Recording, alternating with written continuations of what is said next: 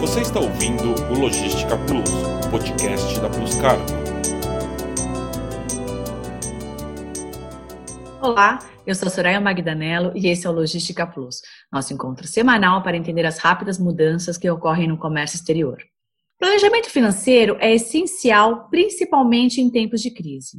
Estou aqui com Léo Tavares, que é psicanalista, mestrando em economia, com uma longa carreira em finanças e que hoje atua como planejador financeiro. Obrigada por aceitar nosso convite, Léo. Tenho certeza que a gente vai aprender muito com você hoje. Obrigado, Soraya, pelo convite. Para mim é uma honra e prazer enorme estar aqui com vocês, podendo conversar sobre um assunto que me encanta tanto, que é o planejamento financeiro, e principalmente depois aí dessa pandemia, desse momento que a gente está passando. Léo, vamos começar com a pergunta que todo mundo deve fazer para você. E aqui não vai ser diferente. Qual a importância do planejamento financeiro na vida das pessoas? Excelente pergunta, Saraya. É, eu costumo sempre fazer a metáfora do planejamento financeiro com a área médica. E aí vamos entender, então, primeiro que nós podemos dividir o ser humano em quatro saúdes: a saúde física, a saúde mental, a saúde espiritual e a saúde financeira. Então, para cada uma dessas desses tipos de saúde, né, dessas fragmentações, a gente acaba chamando um profissional. Obviamente que muitas das vezes a saúde financeira ela vai alicerçar o nosso bem-estar físico, pode nos dar uma certa tranquilidade ou diminuir na sociedade o estresse da saúde mental, e inclusive facilitar, né, que a gente realize sonhos. Gente que gosta de meditar, pode ir para a Índia, pode ir para o Japão, pode ir para a China, quem prefere visitar né, Santiago de Compostela, já que a gente está aqui falando de comércio internacional, né, ou pode procurar algum outro ponto turístico, seja de curiosidade ou não. Então, o planejamento financeiro ele vai trazer essa harmonia, esse equilíbrio para a vida da pessoa, a sua realidade conforme o seu padrão de vida e os projetos que ele almeja. E é o que é mais importante. Apesar do nome ser planejamento financeiro pessoal, é muito importante que a gente entenda como um planejamento financeiro familiar. Os projetos são sempre da família, né, e não apenas daquele indivíduo, a não ser casos que aquelas pessoas que são solteiras. Mas eu sempre descubro que tem alguém na vida daquela pessoa, ou né, um animal de estimação, ou um carro que é tratado com muito carinho, algum item. Então, é, acaba sempre tendo a ver muito com a relação. E é muito bacana poder estar construindo, participando da vida das pessoas nesse sentido. Léo, quais as maiores dificuldades que as pessoas encontram para cuidar da sua saúde financeira? O brasileiro tem dificuldade de colocar em prática o conceito de reserva de emergência? Muito, Soraya. E aí é, também é um aspecto que no Brasil é muito novo falar de planejamento financeiro, porque nós tínhamos uma vida maluca, né, com a, época da inflação. Muitas pessoas nem sabem o que, que é a inflação estratosférica que nós vivíamos na década de 70, 80 e começo de 90. Então, a estabilidade econômica, por mais que alguns estejam nesse momento falando, não, está é, demais, sobe e desce o dólar, isso, aquilo. Hoje nós temos realmente um contexto que possibilita fazer planejamento. Então, esse é o primeiro aspecto. Então, a culpa é do brasileiro? Não, a culpa é de todo um sistema econômico que a gente estava inserido. E agora, a partir de 20 anos, né, que a gente começou a melhorar um pouco mais isso daí, planejamento financeiro ou cuidar da saúde financeira começou a fazer mais sentido. Um outro aspecto também que, por exemplo, planejadores financeiros nos Estados Unidos são mais de 85 mil certificados, que é são os CFPs. Aqui no Brasil, hoje nós somos em torno de 5 mil. Eu mesmo estou em processo de certificação ainda. Devo tirar minha certificação esse ano, apesar do que tem toda essa formação, além dos meus mais de 15 anos na, no mercado financeiro, ter feito aí a Academia GFI, que é uma academia que forma planejadores financeiros independentes. Quanto à reserva de emergência, isso foi um, é uma situação bem crítica, né? O brasileiro ele não tem costume de poupar, quanto mais diferenciar reserva de emergência de poupança para o futuro, para a sua independência financeira ou mesmo liberdade financeira. Eu não vou nem trazer o tema aqui aposentadoria, tá? Vou tratar sempre como independência financeira. É, qual que é a diferença que a gente teria de emergência, reserva técnica ou a questão da aposentadoria, né, da independência financeira ou liberdade financeira? Reserva técnica é um dinheiro que a gente vai ter para poder nos manter de 3 a 12 meses, aonde ele tem que ter baixo risco e alta liquidez. Então, eu não posso ter essa reserva de emergência, por exemplo, colocada em renda variável, em ações. Por quê? Porque você vai estar fazendo que correndo o risco de perder parte dessa sua reserva. Então, o risco é algo muito complicado. Da mesma forma, não dá para você ter uma reserva onde você vai colocar numa aplicação, por exemplo, um CDB de 180 dias. Ou seja, é uma reserva que só pode ter emergência depois de 180 dias. Então, também não faz muito sentido. Então, esses dois conceitos têm que estar atrelados. O que um planejador faz é customizar essa reserva. Qual o tamanho dela para você realmente? O que faz sentido você ter de reserva? Então, um servidor público, né, por exemplo, não precisa de uma reserva tão extensa devido à sua estabilidade. Já um servidor, um trabalhador da iniciativa privada ou mesmo um empresário, ele precisa ter uma reserva de emergência melhor dimensionada, para que ele possa passar por momentos. E olha como que é importante. É, às vezes, existem situações que são sazonais. Né? Existem vendas de temporada. A, a turma do comércio de varejo sempre fala, ah, é dia das mães e o Natal são as, as épocas de melhores vendas. Agora, com as redes sociais, toda semana tem dia de alguém para que se venda mais. Então, as pessoas acabam criando para poder movimentar um comércio e trazer uma certa estabilidade na, nas vendas. Agora, o quanto que ele dimensiona isso? Mês de janeiro, a gente costuma pagar uma carga tributária muito mais alta, fora quem tem criança na escola. Então, como que você faz esse cálculo que são pagamentos anuais e não mensais? Então, essa dimensão que é o que a gente apoia para poder construir a reserva de emergência. E isso, sinceramente, pouquíssimos brasileiros fazem. E como que as pessoas devem olhar para os gastos na hora de fazer a gestão das suas finanças? Na verdade, a gente, planejador financeiro, né, planejadores financeiros que tem uma abordagem mais comportamental, a gente acaba não gostando muito de falar de olhar gastos. Vamos olhar o orçamento. Aí sim faz mais sentido. Ou seja, quanto que eu pretendo gastar ao longo do ano para comprar presentes? Quanto que eu gasto mais ou menos ao longo do ano com um happy hours? Quanto que eu pretendo gastar? E aí, quando você vê o que, que você está gastando dentro do seu fluxo de caixa mensal, com aquilo que você se programou para fazer, acaba fazendo mais sentido. Como você sabe, e você falou, eu sou psicanalista, também sou coach. Então, eu costumo falar com as pessoas: olha, você coloca muito valor financeiro eventualmente aonde você tem valores pessoais envolvidos. E isso é muito bacana, porque mostra uma congruência. Aonde que a gente encontra alguns desvios? Quando a gente não consegue casar valores pessoais com os valores financeiros. Exemplo, ah, não, é, eu gosto muito da minha família, eu amo estar com ele. Beleza, só que quando você vê o seu orçamento, você programou tipo 1.500, 3 mil reais por ano, ou seja, cerca de 100 a 200 reais por mês para fazer happy hour. E com a sua família, você gastou quanto para poder levar no restaurante, para poder fazer as festinhas, para poder fazer as viagens? Então você começa a gastar e ver aonde a sua energia está sendo consumida e, consequentemente, aonde está o seu dinheiro. Então, alinhar uma coisa com a outra, às vezes, é mais importante do que alinhar pura e simplesmente gastos.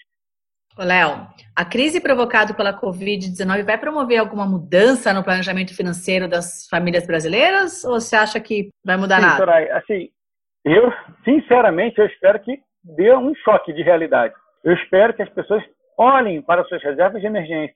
Eu espero que as pessoas olhem para os seus projetos, mas principalmente que as pessoas olhem para as suas relações com as outras pessoas, as pessoas próximas e com seus familiares nós teremos uma oportunidade única, uma oportunidade ímpar de falar assim, o que realmente tem valor para mim. Se não houver amanhã, como dizem muitas músicas, o que que eu fiquei devendo?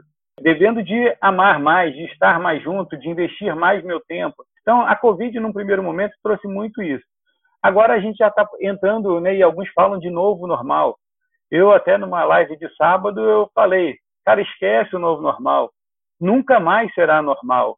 E tomara que nunca mais seja, porque a gente voltar para um status que a gente tinha antigamente de viver único e simplesmente o dia de hoje, sem pensar no dia de amanhã, sem se preparar, eu espero que a gente aprenda muito com essa ocorrência que foi a Covid. E eu tenho a convicção de que muitas outras mudanças vão vir no mundo, na nossa realidade. Eu acho que a, o efeito da Covid ela mostrou um poder de globalização que muita área internacional talvez não tenha mostrado. O que o comércio não fez, às vezes, com troca de mercadoria, o vírus fez. E aí, como é que vai ser essa realidade? o que, que a gente tem para poder? O brasileiro, apesar de falar que tem mente aberta, ele é um povo que sai muito pouco, interage muito pouco com o mundo. É, as exportações brasileiras são exportações com países extremamente bem é, delineados, definidos. Quantos países ainda faltam para o Brasil estar se relacionando efetivamente, criando mercado efetivamente? Então, eu espero que, da mesma forma como a gente olha para o mundo agora e vê os números da Covid, me chamou a atenção, a turma está toda hora todo mundo falando Suécia, Nova Zelândia, é, Dinamarca, como os outros países estão fazendo. Ah, como que a gente se relaciona com os outros países para você estar tá conhecendo a realidade? Eu converso com o pessoal da área de ensino, da área de educação, as preocupações econômicas é, de uma criança estar tá na escola ou não, uma, a preocupação social é muito maior do que simplesmente o, a, a, proteção do vírus. Existem outros fatores que estão envolvidos nisso. Então, o brasileiro ainda é muito fechado também. Então, eu espero que essa pandemia faça com que a gente tenha a mente mais aberta, expanda mais também os nossos horizontes e perceba aí que a gente é, tem possibilidades por fazer coisas para aprender lá fora, corrigir aqui dentro, mas principalmente para poder realmente estar se relacionando melhor com o mundo. Como as empresas podem apoiar mais seus funcionários nessa questão de educação financeira? A gente tem várias iniciativas que podem ser de com custo, sem custo, orientações de palestras, por exemplo, que acabam tendo custo reduzido e também um impacto menor. A empresa a qual eu sou associado, a GPAE, ela tem um programa, inclusive, de bem-estar financeiro nas empresas. Então, dentro de um diagnóstico gratuito que a empresa faz, utilizando a inteligência artificial, verifica qual que é o perfil dos funcionários daquela empresa e aí sim faz uma proposta para poder estar tá sensibilizando mais ou estando mais conectado com a solução necessária para aquele grupo de empresários. Então, isso é uma forma. Outra forma que eu falo é você realmente apoiar é, movimentos, por exemplo, de empresas que têm crédito consignado com os bancos. Poxa, será que o percentual que você pega do crédito consignado, o seu funcionário está pegando, né, e você autoriza ser descontado em folha de pagamento, será que isso está sendo observado? É, recentemente, numa live, eu fiz a simples questão: olha, você está chamando o seu funcionário para aumentar a produtividade e vir trabalhar. Mas você pensou no, em aumentar o seguro de vida dele para proteger a família, já que ele está se expondo pela empresa, quando ele não está em home office? Então, são atitudes, às vezes, que é o olhar para fora. Por quê? Porque, por exemplo, o poder de barganha de um empresário é muito maior junto a uma seguradora e por se tratar de um seguro coletivo do que pura e simplesmente é um seguro individual. Então, será que eu não posso, enquanto empresário, fazer alguma coisa nesse sentido? Uma outra dica que eu dei, e essa sem custo nenhum, será que não compensa eu, empresário, ter um bom relacionamento com uma instituição financeira? Convidar um gerente, pessoa física, né, é, para estar tá conversando com os meus funcionários, de tal forma que renegocie dívidas, faça portabilidade de um crédito imobiliário, renegocie ou veja a possibilidade de ajustar cartão para trazer esse assunto à tona. Então, assim, o empresário ele pode trazer muita luz para a educação financeira.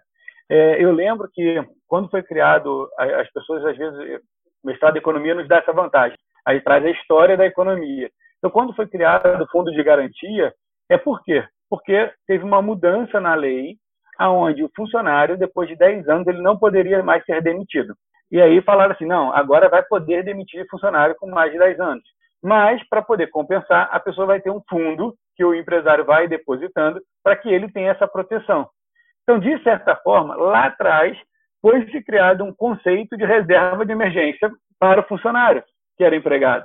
Aí passaram-se tantos anos, as pessoas admitiram esse conceito como direito pleno, não pensaram mais, obviamente, que existe toda uma proposta de utilização desse recurso também para o desenvolvimento, não vou nem questionar isso, mas alguém teve que pensar em criar um fundo de emergência. Por que o empresário não senta junto e não tenta criar um fundo também de emergência?